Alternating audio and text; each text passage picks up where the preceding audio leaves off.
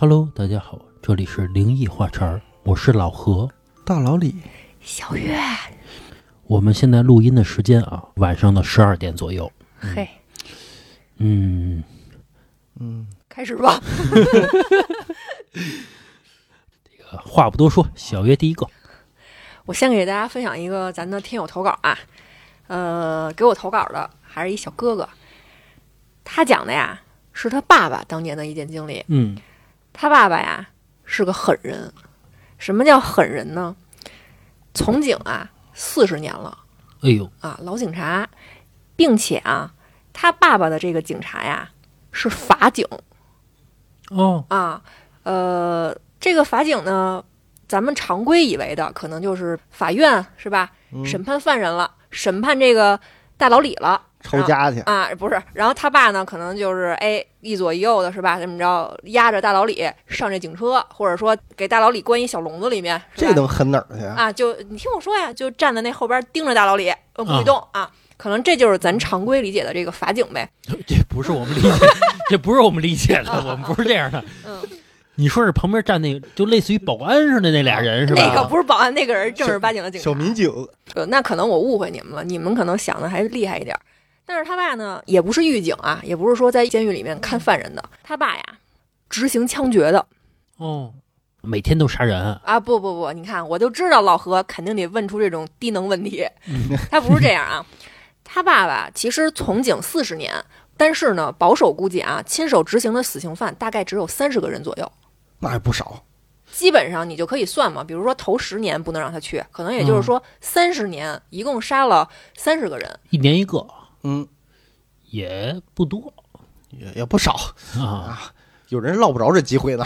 啊！啊，是，并且这个数量啊，还只是他大概估计的，就是真正的上限啊，他没法估量。他是怎么去估计的呢？按照他爸去执行任务，然后每次执行任务呢，他就猜测他爸是不是又执行枪决去了嗯啊？就因为这事儿，然后去猜测他爸大概啊，保守估计可能执行过三十个犯人的枪决那他爸这心理素质应该可以啊。啊，对吗？他爸呀心理素质确实很过硬，但是呢，不爱跟家里面聊这事儿。他妈跟他跟咱这听友也都不具体问，也觉得这件事儿啊晦气。是，对，因为毕竟是结束一个人的这个性命嘛。嗯有一次他爸喝多了，他们俩就聊这个事儿，他就隐晦的问了他爸一句，说：“你这害怕吗？”嗯因为啊，他爸的同事早年啊，真的有那种就是正儿八经的警察，端着枪上了刑场就开始哆嗦，不敢开枪。因为你这个刑场和战场毕竟还是不一样的，你战场对面是你的敌人，你豁开牙你去咬他都没事儿，但是站在你对面那个人，即使是大就是十恶不赦的，我我以为刚才你说即使是大老李呢，因为你说了一个大字儿，我跟你说，即使是大老李，你你怎么的？也开不了 是跟大沾边儿就是我。啊，对，那就是说嘛，说这个即使是对面这个人再十恶不赦，嗯，他手无寸铁，嗯你真正要开枪去打他，你下不了这个狠心。嗯，所以他那儿有那种同事啊，也是立过很多这种战功的，他哆嗦，他开不了枪，没办法，就只能给替换下去。嗯嗯，嗯，还有一点啊，嗯他跟你无冤无仇，嗯，就他跟你没有关系，对吧？嗯你只是一个执行者，是吧？对他爸就这么说的，他说那些人必须要受到党和国家的审判是，啊，就是给他。呃也算是拔了一小高度，就跟他嗯这么说的，说必须要受到法律的制裁。我只是单纯的一杆枪，啊，就这么说的。我觉得我能干这事儿。大老李这眼神冷酷的像个杀手一样。也就是因为他爸爸的这个职业，所以呢，这个他们村子里啊，就流传着一句话，说他爹可厉害。啊，就这种人啊，这个身上啊煞气重，是啊、这比那杀猪的可厉害多了。是，嗯这一辈子啊死他手里边的人三十多个，嗯，嗯，说这种什么这种邪物灵物都不敢近身，是是和平年代能死他身上那么多人，啊，而且啊，他爹这人啊，面相极其凶，就是哦谁打眼一看啊，就觉得光看脸啊，这人幸亏是当了警察了。啊他不当警察啊，就是跟孙红雷似的，可能对这个社会啊没有什么益处啊。长得还特黑，身材也特壮，反正这个看着很凶，嗯，嗯，有点那意思，倒拔垂杨柳那号的，哦，那是鲁智深，那是林黛玉啊 对啊啊。然后咱书归正传啊，讲讲他爹这个早些年碰到的一件灵异事儿。说他爸呀有一朋友，呃，说是论着叫哥们儿，但其实呢比他爸呀大概得大了十来岁了嗯啊，就是老大哥了啊。说这个家里面是他们村儿里的，咱听友管那人啊叫大爷，这嗯大爷的媳妇儿呢，他就得叫大妈呀，是吧？说有一年啊，大概是在他上初中的时候，这个难得他爸没出去上班去，就一块儿看看电视，享受一下这个天伦之乐，呃难得没杀人人家，对，然后享受一下这天伦之乐。待着待着呢，哎，就听见他们这个院门啊，就被人哐哐的跟那儿敲。这大晚上吓一跳啊，赶紧开门去，就瞅见是谁啊？是他那大爷。哎呦，这个吓得挺大一老爷们儿，吓得呀一脑门汗。嗯，怎么了这啊，是？就跟他爸说说，哎呦，你快瞅瞅去吧，我媳妇儿啊中邪了。他爸呀，当时一听就乐了，嗯。因为他爸就是信奉这个社会主义、共产主义嘛，唯物主义的，嗯，这个肯定不相信这事儿。无神论嘛，啊，无神论。说这中邪，这咋中的呀？然后他那大爷就跟他说，说青天白日好模样的啊，就开始坐在这个床上啊唱歌。嗯。啊，这唱歌啊不是唱流行歌曲，嗯。啊是用那种戏文的这种形式给大家呀讲事儿嗯，啊，并且说的头头是道的，说的都是什么呀？这村儿里面谁们家的那点儿隐秘的小秘密这个适合咱们的那个系列呀，啊，啊，我最阴暗的秘密，什么这个张寡妇、李老头儿，什么谁翻谁的墙，这逼那个的就全都知道啊就开啊就开始说这个，并且啊唱的呀头头是道的，咿咿呀呀的嘛，反正用那种唱词儿的形式说，这小匣子打开了，啊并且啊还是那种半古文儿、好家伙，啊，文化人儿，厉害了，可不嘛，而且还有点口音，这口音不是他们当地的口音。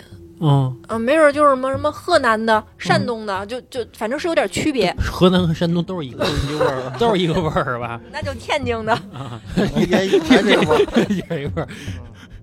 英语是不是也这味儿啊？赢个雷是，呃，反正是有点区别。嗯。然后他爸一听这个捉不捉鬼的是另外说，心里都很好奇，嗯着实很好奇，说那我得去瞅瞅去。是，然后呢，咱这听友就说带我不嗯，啊？问了一句，他爸就说说你要不怕，你就一起去吧，爷们儿。嗯走吧好家伙，这爸真江湖啊 啊！就带上他这个小爷们儿就去了。去的时候啊，那会儿已经挺晚的了。一进他大爷家这院门儿，哎，就瞅见他那大妈坐在这个炕上，盘着腿儿，还跟那儿唱呢。嗯，啊，这咿咿呀呀的，什么张寡妇、李寡妇，什么这个李瘸子、张聋子的什么的，就村儿 对对对，就全是村里那点事儿 这村里没好没人，好人 啊，啊，就全是那个村里那些事儿。他爸呀，把这个车停在了他们家的这个院门口，就要走进去。走进去之后呢，离得老远啊。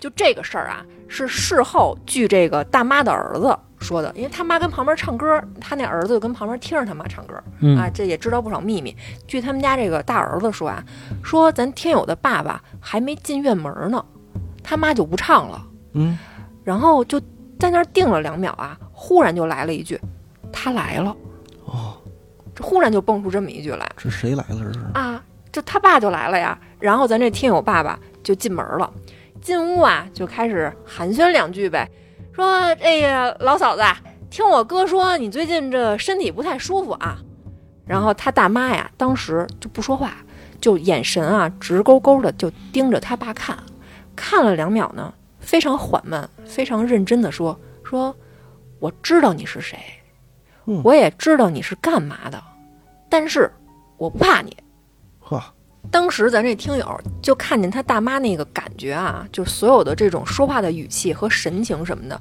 他就非常确定，这绝对不是他认识的那个农村妇女。他认识那个大妈，脾气很好，老爱笑，有点胖乎的，特别爱吃豆腐，反正就是非常和蔼的一个听这个描述啊，应该是一个乐天派，啊，对，圆脸儿是吧？微胖长辫子，啊，那个蘑菇头，是。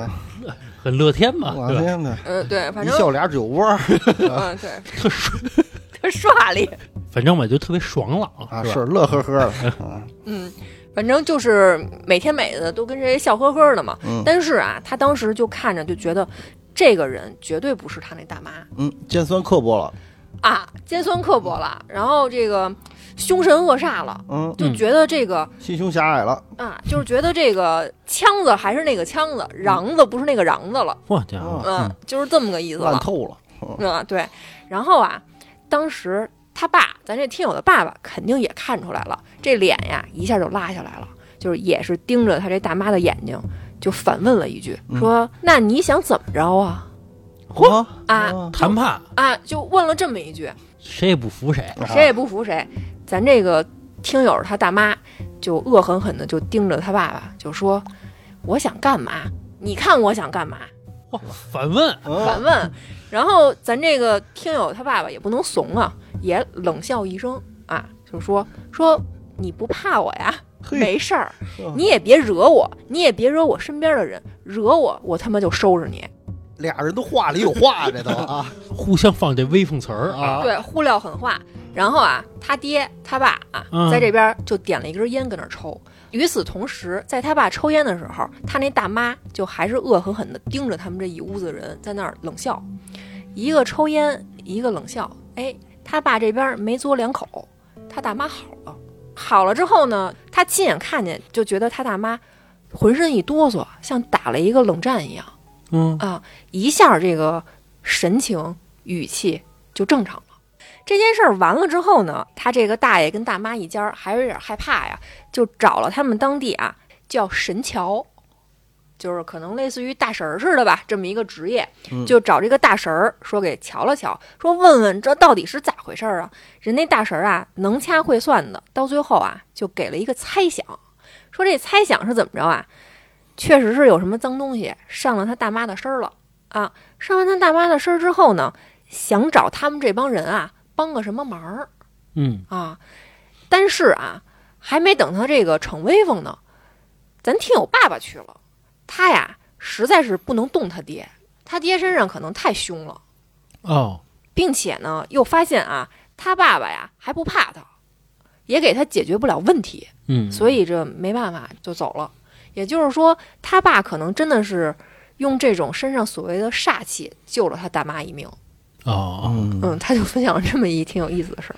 他爸属于是警察，尤其是这种就是行刑的警察嘛，嗯本来就是差人嘛，本来就是凶，然后还是这种行刑的，身上都带着这个什么大凶之凶，杀神嘛，也算是，对吧？他爸辟邪啊，他爸跟门神似的，啊，钟馗馗嗯，哎，这个门神啊，嗯是不是分成两种啊？一个是这钟馗，还一个是这个什么秦叔宝，还有一个什么秦琼，哎，秦琼秦琼和谁谁来的？那个那个那个那个什么尉迟钟钟馗不是门神，钟馗是捉鬼的是吧？啊好像是，咱具体咱们不懂啊，但是他肯定不是门神啊。秦琼和那个叫尉迟恭的吧，对反正俩人呗，是吧？嗯一左一右的，一人拖着塔什么的，架着老李。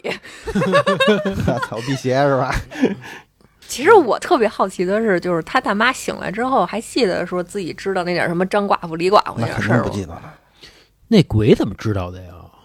那鬼就这么市侩啊？那鬼啊，可能是他们村儿里头的长舌妇啊，有可能是他们村里边的一个孤魂野鬼啊之类的，对对吧？就成天就是听墙根儿去，村里这都爱看热闹。哎，我跟你说，其实老李，你要是在村里，你死了，你也是那老就是上人家床根儿底下看热闹那种人。老李啊，反正有一种气质，特别像那个趴墙根儿的，我他有那种感觉。天天趴人家墙头是吧？哎听人家干嘛的是吧？反正那个村里有点什么事儿，你都知道啊。啊，不用村里头，现在是到公司里什么事儿都得 都得找我。我我领导天天跟我说，那个那个谁谁谁啊，你也去帮我打听打听啊。我说得嘞，怪不得老李升职了呢，他有别人没有的技能。我也特好看热闹，哎，我特好看热闹。哎，这要在旧社会，咱俩就是侦缉队的。不是这路上嗯谁要吵个架，谁要打个架什么的，我跟那儿嗯我能看俩钟头。让让让让，是不是？哎，我特爱看热闹。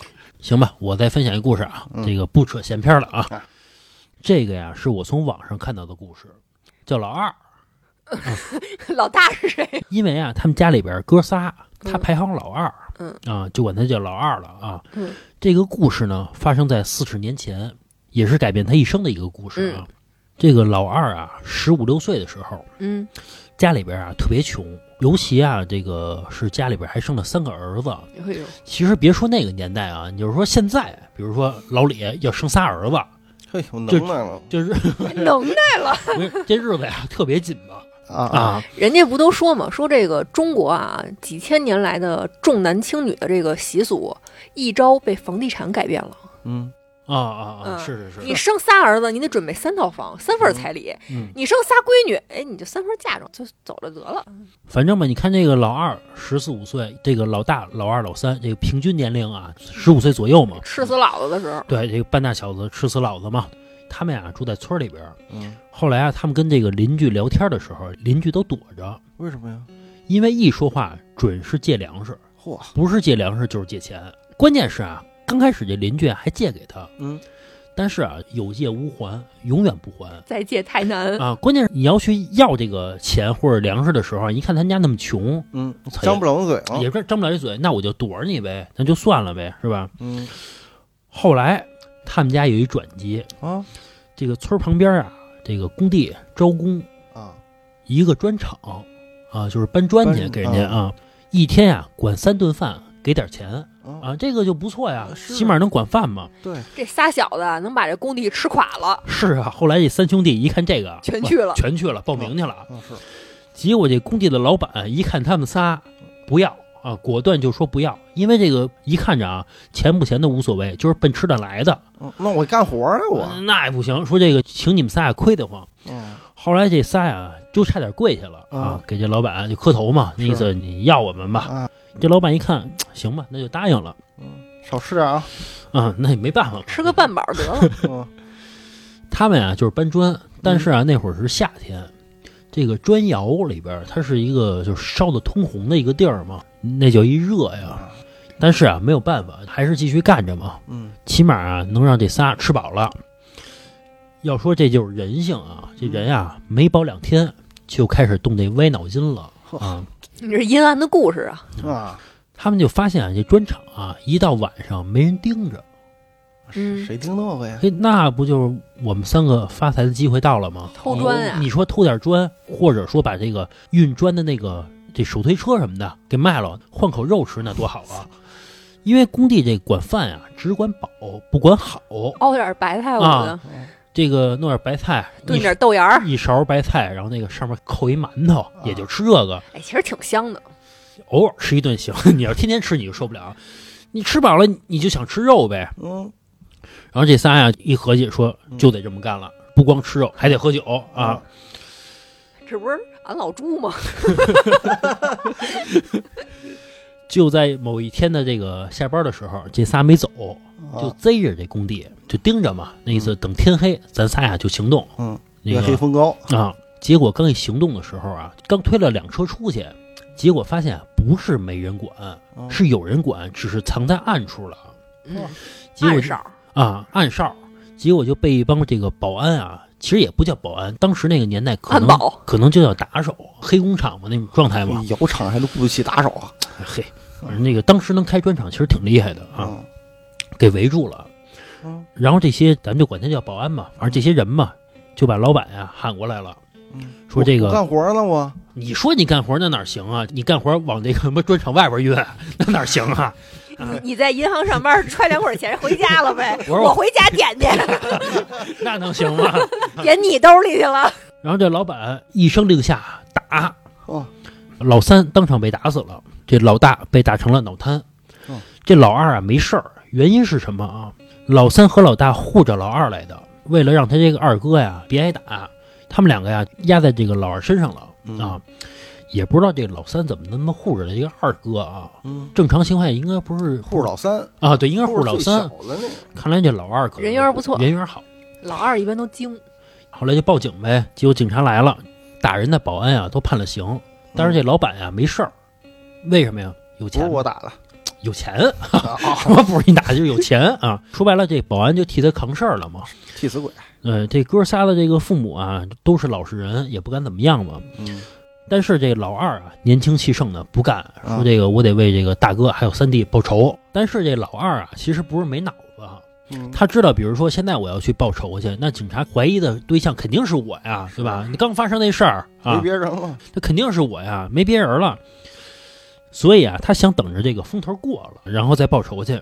而且啊，他还有一点，他这个老大刚才不是说被这个打成脑瘫了吗？照顾哥哥，对，因为他这个父母也都岁数大了，没法照顾。他想着说，如果说我报仇啊，要是被逮了，那我这个大哥估计也就玩完了啊。是，值得说一下啊，其实当时那个四十年前那个年代啊，如果说打成脑瘫，其实也就是半个植物人儿啊。那个年代那个物质那么匮乏，没人照顾啊，基本上就是死。是嗯对，但是这老二啊没闲着嗯，他一边照顾他大哥，一边啊观察形势去了。嗯，他的意思啊，别让这老板啊跑喽！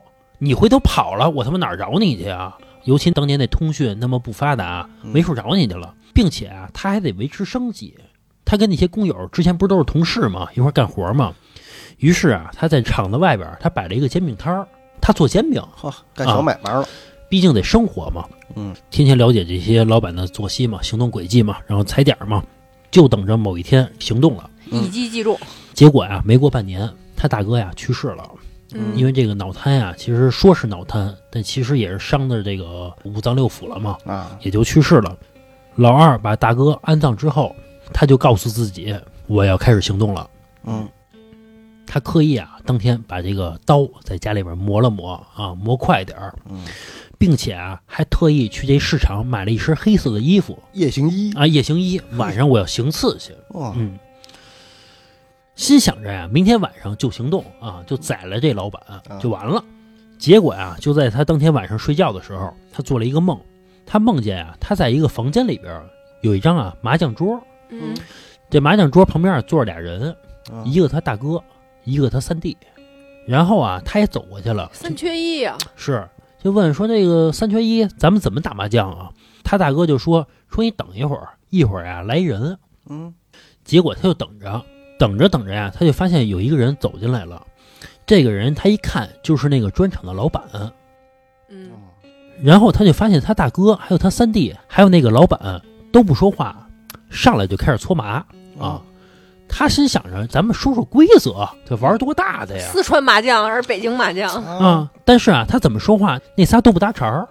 但是啊，他就发现这个砖厂的老板啊一直输，啊，而且啊，把把输的都特别大，而且他给钱啊，都不是说这个按照这个规矩给，比如说这个五幺二的、二四八的，不是按这个规矩给，啊一次给一沓儿，一次给一沓儿，一沓儿钱。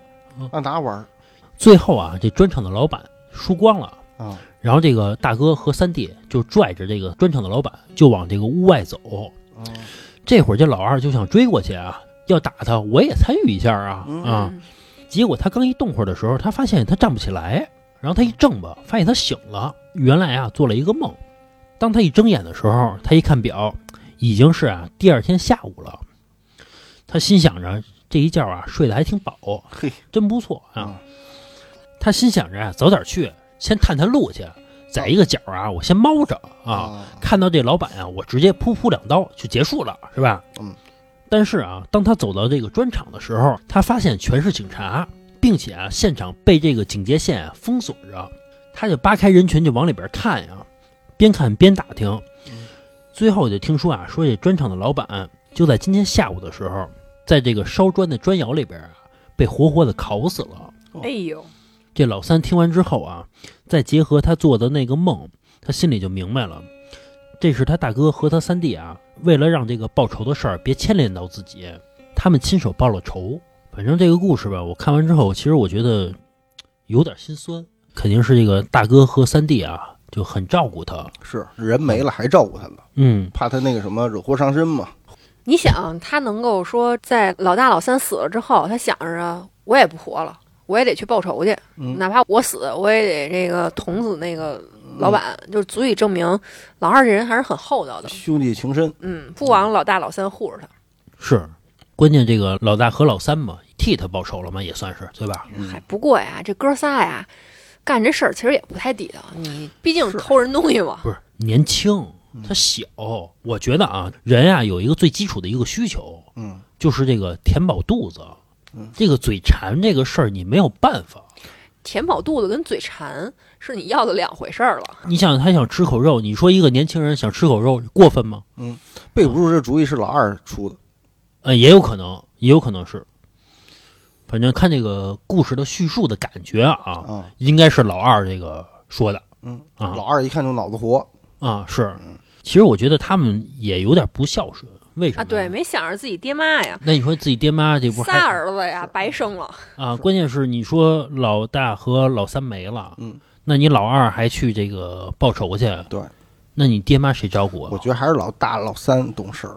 一呢是怕老二出事儿，二呢也是怕老二出事之后爹妈没人照顾。好歹留一个独苗。哎，关键是啊，也有能力给那个老板弄死了，啊，啊，对吧？是，哎，不死也好。你想，经商头脑也有是吧？卖煎饼是吧？养活爸妈没问题。是，其实当时啊，你说要是这哥仨跟这些工友啊搞好关系，比如说你卖饺子，嗯，我卖这个煎饼，嗯，另外一人比如卖个韭手菜盒子啊手抓饼捂的，其实这仨买卖也起来了，大排档嘛，是变那个小吃街了。啊小吃街嘛。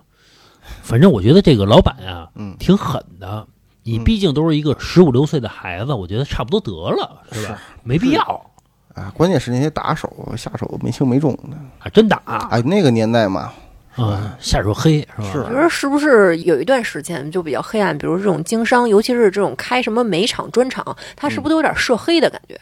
咱就不说现在是不是了 啊。啊现在肯定不是嘛，啊现在肯定不是啊，嗯，但其实能干这个买卖的人，你想想他是心肯定得狠什么样的人啊？对，心不狠，地位不稳。我那表哥大飞之前不是跟我说过吗？说他们那边说挖土方的人，就是挖土的人，说多狠吗？是为什么能跟大飞这个公司进行合作啊？为什么让他挖土方？因为他之前把别人的肠子给挖出来了，嗯因为他足够的狠，所以说没人敢招他，他才行。也就是说，其实都有点那种，嗯，涉黑的感觉呗，反正都得有有点呗。你要说品学兼优的，一般不干这活儿。反正我觉得这家啊也挺可怜的，嗯，那老板啊也挺过分的。不过在那个年代确实是逮着小偷嘛，说白了就是对吧？嗯，就是往死里打嘛，对吧？我记得我小时候还说过一句话呢，说那个打人怎么能跟打贼似的呀？这句话就那意思是打人打得狠的意思。是，反正我曾经见过一次打贼啊，嗯，真的是把人捆树上打，真的假的？老何大概是三十多年前看的，三十七八年前吧。三十七八年前也也不不不没这样的。呃，二十五六年前是我在上小学一二年级的时候。为什么啊？是因为就是我姥姥他们家旁边有一片那个平房，就是油毡房，就特别破的那种房子。嗯结果啊，里边全住着那种中国某边境的人吧，哦就是还是一个少数民族的人啊，嗯具体哪儿就不说了。结果啊，那小偷也不知道怎么那么不长眼，嗯真特穷啊！你想自己有点钱能住油毡房吗？就特别破啊。嗯，那小偷进去偷去了，让人给逮着了，把这小偷上衣脱了，然后捆树上了，拿皮带一直抽。我操！当时吓坏我了嚯，啊那也没让你以后听话点啊！啊！老老何捂着眼走，吓坏我了。反正我在旁边啊，别打啦！那我也不敢。当时都是大人围着打，大人抽。啊，我感觉啊，我现在记忆中应该是六七个小伙子围着抽，每个人拿一皮带抽啊，偷点啥呀？至于这样？就是俩小偷，不在乎你偷什么，对对对，偷什么不重要。泄愤吧，就是呃有点我这日子过得也不好，好不容易来这么一个送上门的，我还算是占理，就哪哪哪怕有些人不是偷你家的，他看这种热闹啊啊！对，也他妈抽裤腰带抽嘿，打得好，莫做贼，莫伸手，伸手必被抓，是不是？就打。不是，关键是那个年代那么打人没事儿，你现在这么打人，你试试，你也进去。也有事儿那会儿，要是法不责众，比如来五十个人，一人抽一鞭子，谁打的谁抽死最后一下是吧？嗯谁都不知道。呃不是，最后一下知道，呃 因为逮着你，你你抽死的呀，记住你了呀，老李。那人也不知道啊，就是一顿抽嘛。你知道，就跟那个人说轮奸似的，反正轮奸判的最重的是最后一个。嗯，但是你想想啊，确定？确定确定，哦轮奸判的最重的是最后一个，叫知法犯法。那倒数第二个不也知道吗？最重的是最后一个，啊啊啊啊第一个就叫轮奸，最后一个叫知法犯法加轮奸。但你想想，正常情况下，应该第一个人是大哥，嗯，后边的人都是碎催嘛？你想想是不是？这事儿你能了解这么清楚？他是底下躺着那个。接下来我给大家分享一个啊，还是咱一听友投稿，这个给咱投稿的呢，一小姑娘，她讲的呀是自己大概是十年前的一件经历。啊，这个小姑娘啊，真是小姑娘，岁数不大，十年前呢才上小学嗯啊，现在人可能也就是上个高中、大学舞的呗。嗯她呀，从小是跟他姥姥姥爷一块儿住，带着他长大的。他爷爷奶奶去世啊，非常非常早，在他爸很年轻的时候，这个老两口就没了。嗯也就是说呢，他爸呀不是倒插门儿，但是呢，这个上边就这两位老人了，所以就把他姥姥姥爷当自己亲爹亲妈去照顾去伺候。然后呢，他姥姥姥爷也把他爸当成亲儿子，哎，就嗯觉得这姑爷怎么看怎么是个个儿、嗯啊，怎么看怎么好。嗯然后呢，他爸呀有一段时间这个工作非常忙。大概是两三年的这段时间，经常要频繁的出差，也就是说，他跟他妈还有他姥姥姥爷一家四口总是生活在一起，时常见不着他爸。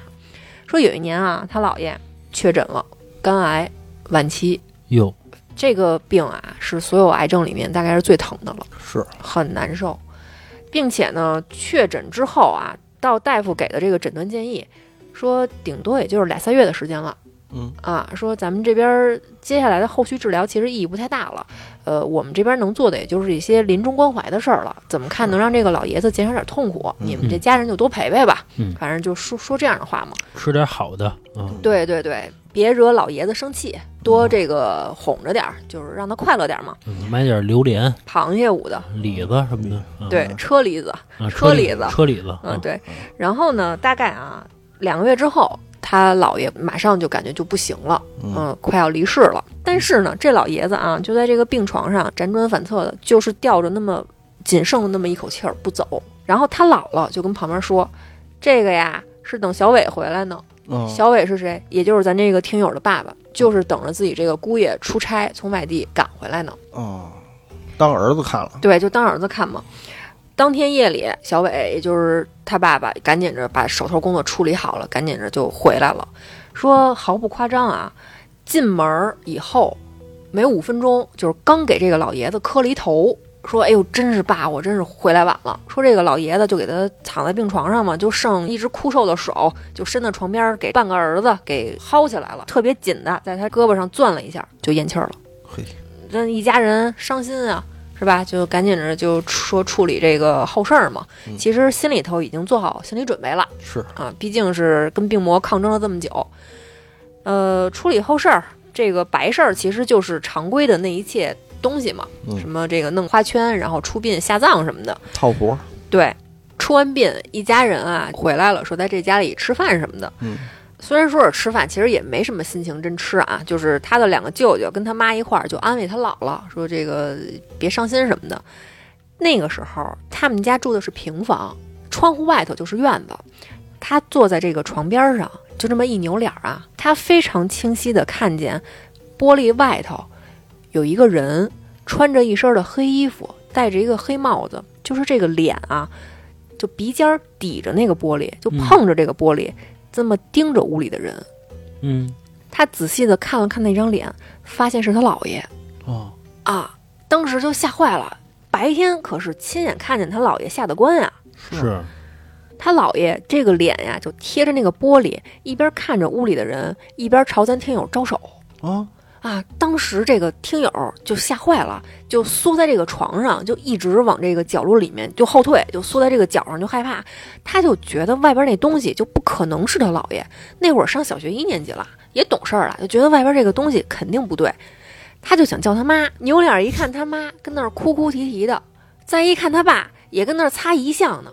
你说他也不敢说这事儿嗯，就跟这儿缩在这个被子里，缩跟那墙角上，就跟那儿齁搂着，缩背儿，一边跟这儿哆嗦，一边看着窗外那个诡异的老头儿。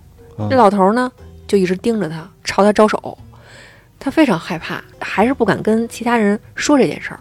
结果啊，到了当天晚上睡觉的时候，他就做了一梦，就梦见啊，他姥爷驮着他。什么叫驮着他？就让他骑脖子上，嗯带着他啊去逛这个县城的市集去嗯啊。左边是卖糖葫芦的，右边是卖这个烤羊肉串的，又吃又喝的，非常开心。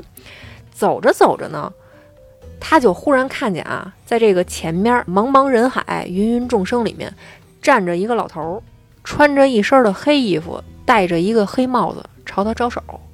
周围的这个人呢都是行进的非常快啊，都是动态的，只有站在路中间的那个穿黑衣服的老头儿是静止的，哦，就那么盯着他，就朝他招这个手。嗯他就非常害怕，他就想拍他这个屁股底下这老爷，就说说你赶紧看看对面怎么还有一个你呀、嗯啊！然后这么一低头，发现啊屁股底下的老爷也没了，他跟地上站着呢啊！这时候他就想，我就跑呗，扭脸啊撒丫子就跑，跑到这个小胡同里去，再一抬头，那个穿黑衣服的老头又跟脚上看着他，朝他招手。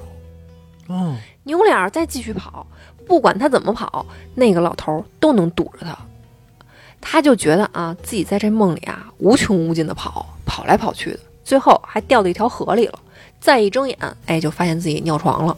他妈这个肯定要骂他一顿呀、骂他一顿呢，他这一边哭就一边跟他妈说：“说我梦见老爷啦，我觉得老爷呀变成鬼了，要在梦里头吃我。”他妈一听这话呀，就赶紧跟他姥姥说了。他姥姥就觉得呀，哎，这事儿啊，确实是孩子太小，不应该让他参加这种白事儿。他姥姥啊，还特地去他们当地这个寺庙里面，说给这个外孙女儿求个福什么的，跟寺庙里的这和尚聊了聊这事儿。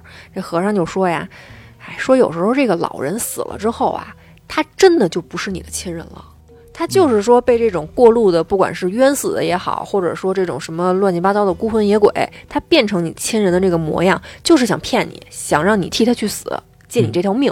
嗯然后他姥姥一听这个，那家伙那当然是害怕了，赶紧是这个求神拜佛的要了一个符回来，然后就给他挂在了身上，并且嘱咐他绝对不能摘下来。他这个符啊，就真的一直带到了这个小学毕业才给摘下来。那会儿那个符已经，他也不是故意的，但是没办法，就是破破烂烂的，发现里面啊全是什么朱砂什么的那一类的东西，啊嗯，嗯，辟邪的东西。哎，我先问一下老李啊，嗯你老玩这些手串什么的啊，嗯，朱砂能吃吗？不能吃啊，朱砂有毒啊。但是炼丹的那些不都是吃朱砂过量的死的吗？呃，不是，他们更多的是那个铅中毒吧，好像是朱砂是不，朱砂不能吃。我怎么听说有什么朱砂它汽水什么的？朱砂是一个朱砂是药中材材，对，但是你得有一个比例，有一个有一个量，哦，等于说少量的也许可以。对对，少量也许可以。哦哦嗯哦，这个故事啊，就是孤魂野鬼啊冒充他姥爷，嗯想给他带走，或者说想害他，是吧？对我觉得这种孤魂野鬼啊，我老觉得啊是那种你出殡的当天，然后这孤魂野鬼看见了，啊，对对对，是吧？有可能才当天晚上化作他的样子，对对，有可能。不不可能无缘无故的哎就变成那样了，是啊吧？啊，对，嗯，反正这个小孩儿啊，少接触这种事儿，就是对对对一般都是小孩儿不让去那个什么什么墓地呀、嗯。火葬场啊这种地儿。我觉得啊，其实也不是说小孩儿多大岁数都少接触，有些人他的那个磁场啊不适合那种地儿，体质。嗯对体质。你是说他就跟吸铁石似的，一过去啪就往他身上吸啊，有可能有那个人家就盯上你了，啊？别人都不盯就盯你了。有那个体质特别牛逼的，就是就跟那个吸铁石那负极似的，往哇往往外散，啊，我我还排，都贴近不了，是吧？对，反正吧，少接触啊，就是说你也不知道你是什么体质，是吧？少去啊，下面我分享一个啊，这个故事啊是我一个做护士的一个朋友，他给我说的这事儿，我，小护士，小护士啊啊不过这护士啊也没把她当一个女孩看，就是一哥们儿这种。啊！哎呀，你不用说这事儿，你就说故事就行，你一上来小护士，整的大家误会是吧？啊？这个事儿啊，他跟我说的是在零一年八月初的时候发生的一个事儿。嗯他是从外科说调到急诊室顶班儿，嗯，说顶个十八天左右。啊嗯第一天去接班的时候啊，急诊室的护士啊告诉他，说我们这儿来一个变态的人妖，说刚刚入院，是一个昏迷不醒的中年男性，嗯说穿着蕾丝内衣和丝袜，还闻着嘴唇儿，闻着眉嗯哎呦，挺性感。啊，是，说护士那个姐们儿就说，哎呀，呃你也不早来几个小时，不然的话啊，呃可以看到这个奇葩病人。嗯我这个朋友他好奇心他也不强，也并没有在意。说在九月一号的时候，说刚刚从外科被派到了什么什么脑外科，咱也不懂啊，反正就是派到另一个病房去顶班儿。说刚刚过来接班啊，就有护士又跟他说：“你又晚来了一天。”说如果啊再早来一天啊，就看到我们这儿一个奇葩的一个病人，一个人妖嗯啊。说这人妖把什么病都得一遍呀、嗯啊，说正好啊，他去的是头一天，这个人妖没了，人死了。哟，说两次啊都擦肩而过，都没见着。但是啊，这个朋友啊，他仍然不是很在意，说过了几天也就忘了，因为在医院里嘛，生老病死啊这种事儿很常见。呃时间到了九月中旬的时候，说这个医院啊来一个老婆婆，因为头部啊外伤住进了这个医院抢救，手术之后啊一直没苏醒，也没有什么自主的呼吸，就靠着那个呼吸机啊辅助呼吸。嗯说三天以后啊仍然没醒，按他们当时的经验来说啊，三天以上没有恢复啊自主呼吸的病人，算是必死无疑了这种的。哦，说没想到啊，在第十天的早上，这个老婆婆啊醒了，呼吸也恢复了。没想到的是啊，昏迷十几天，刚刚醒过来，这老婆婆居然非常的清醒哦哦啊！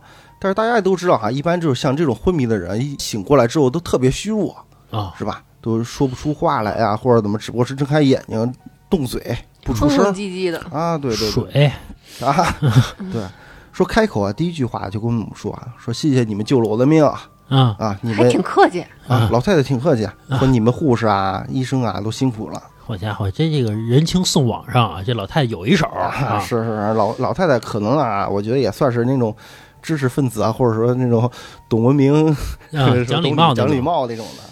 肌肉记忆了都。对对对。不是小学生过马路的，然后呢，老太太说的第二句话就是说，你们医院啊，医生护士啊都很好，就是有点不够好。说很多的陌生人啊，在我房间里啊进进出出，吵得我这天没睡好。嗯然后呢，他们就给解释啊，说我们医生和护士啊都过来抢救你的，都是啊。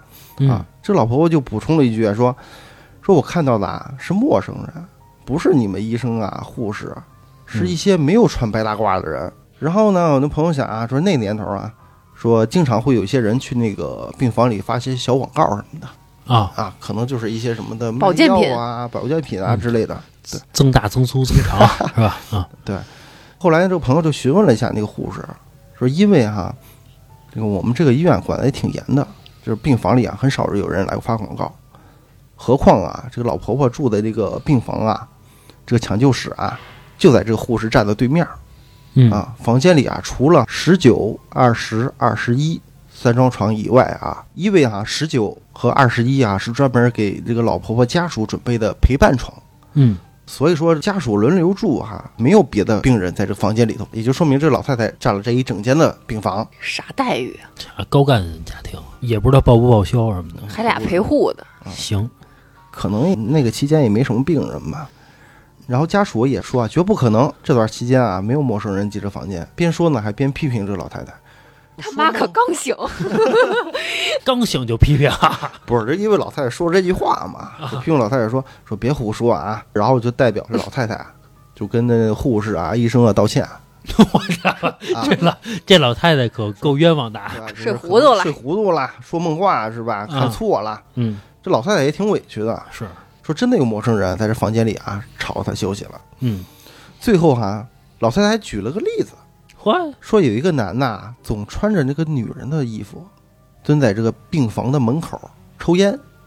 哟，然后护士啊来打针的时候啊，他还跟护士啊一起走到我的床边，让我起来，说我占了他的床位。说到这里的时候啊，这个婆婆的家属啊又粗暴打断了婆婆说的话，嗯。又是一顿道歉。几个大小伙子摁住他的嘴，啊，这一顿道歉，说那个婆婆病糊涂啦。嗯，啊，别见怪。这一家子呀真有礼貌，倒是啊。然后后来这个同事啊出了病房之后，就把这个婆婆说的话就跟其他同事说了。嗯一开始啊，大家都笑啊，这婆婆恢复还挺好啊，嗯一醒了就就就能正常交流。听到最后啊，这几个护士啊也就不笑了。其中一个护士问婆婆说的穿女装的这个男人，不会是前两天那个人妖吧？说管床那护士还说呢，说那个人妖死的时候睡的也就是婆婆住的那个二十一床。哦，哎呦，还有护士说啊，那个人妖啊可能吸毒，蹲在那个门后头啊，恐怕不是抽烟，是在那儿吸毒呢。嗨死了！嗯从那天开始啊，每一个进抢救室的护士啊，开门后都要往身后看一眼，啊，看看有没有抽烟的那个人妖啊啊。其实说白了哈、大家也看不见什么，但是很不自觉的就往门后头看一眼。嗯，哦，几天之后，那个婆婆完全康复出院了，家属也是一顿感谢，嗯 还这么客气呢，客气。对，一家子都客气。但是那个婆婆一直在说，说我真的看见那个门后有人在抽烟，嗯，因为大家都不相信嘛，是所以说她一直在也在强调这个事儿是啊，也算是我觉得是在给这医院提提毛病吧，啊。是吧？嗯。一般情况下啊，这边家属啊，一看这个老人老说这个事儿啊，就说嗯啊，行行，看到了，看到了。啊，是啊。是，我也看见了，不啊。就在那儿吗？啊，是是是啊，是，当然了啊，最后他们也没敢告诉这家属啊，其实他们医生啊、护士也都相信这个婆婆说的话。啊，后来我这朋友说嘛，后来十几年类似这事儿也碰见不少，慢慢也就习以为常了，因为毕竟在医院里面嘛，生老病死啊。嗯。啊，不过再也没有遇见过这个奇葩的什么男扮女装啊、什么人妖这种人了，哦，就这么个事儿。其实我觉得这个医院里面像这种事儿，其实有很多很多，只不过是他们医院里头有一些规定吧，就不让护士或医生啊出去乱说这些事儿。啊，对，肯定是，对对对，这个你在公司不也是吗？比如公司有个什么事儿，说你要乱说，也不行啊，一样的，对吧？是，但是回家之后肯定都会叨唠两句，你对你肯定得跟妈说，媳妇儿说呗。你表面肯定都是这个，啊，是是是，哎呦，这绝这绝对不能说这个，这哪能说呀？这个嗯，就没事儿，说什么啊呀对对对没事儿，说什啊，我不知道啊，怎么了？你知道说的这个门后边有人啊，嗯我是上幼儿园的时候，然后那个我姥姥家呀、请了一个这个保姆，嗯这保姆就吓唬我，啊，他知道我胆儿小 啊，说门后有一人，一老头儿天天看着你呢，我不看调皮捣蛋了是吧？那肯定是也也不是，他就是单纯吓唬我。因为那会儿保姆，我现在想一下啊，嗯他可能也就是十五六岁，也是特小，就是家里特别穷，啊，啊说这个闹玩儿呢，他就跟我闹着玩呢。然后那会儿你就真当真了。我真害怕，好几个月啊，就是我老盯着这个门后边，就老害怕。反正这个吓着我了那次，嗯，什么家庭啊？你十几岁就找保姆啊？不是十几岁，就是我妹那会儿小，因为我表妹嘛，那会儿可能也就一两岁嘛，请保姆。那会儿保姆没有那么贵啊，嗯那会儿比如说你要挣个呃一千块钱，保姆的工资大概是四到五百，嗯也还行。就是说，那一半工资找保姆，啊，他可七天不休息，住家里。住家里边哦全年不休息，一直干着。就我爱我家里头那样。啊，对，就我爱我爱我家那种，比如说那个全家人在那待着看电视呢，嗯你给我拿一苹果去，他拿一苹果去，你给做饭你就做饭去哇，，这么知识啊，怪不得人家吓唬你呢。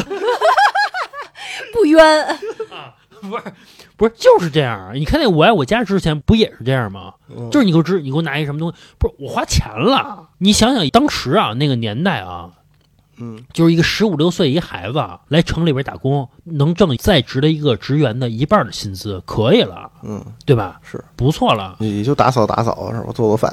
哎，不是没有你想说那么就剥削人家啊，不至于啊，就是不不不就不不剥削，就指使人家，各种指使。呲在人家。啊不不是就是管吃管住啊。就吃也一块吃啊，你做饭然后一块吃啊，也不是说人家非得去什么厨房吃，没那套啊，那套没有。我记得有一次是跟那个我一表哥大飞保姆啊带着我们俩出去玩去，嗯，那表哥那大飞啊管他要冰棍吃，那次人家有这义务吗？没有这义务，没有这义务，就是说就是照顾你姥姥家就得了呗，还怎么还照顾你姑姑家呀？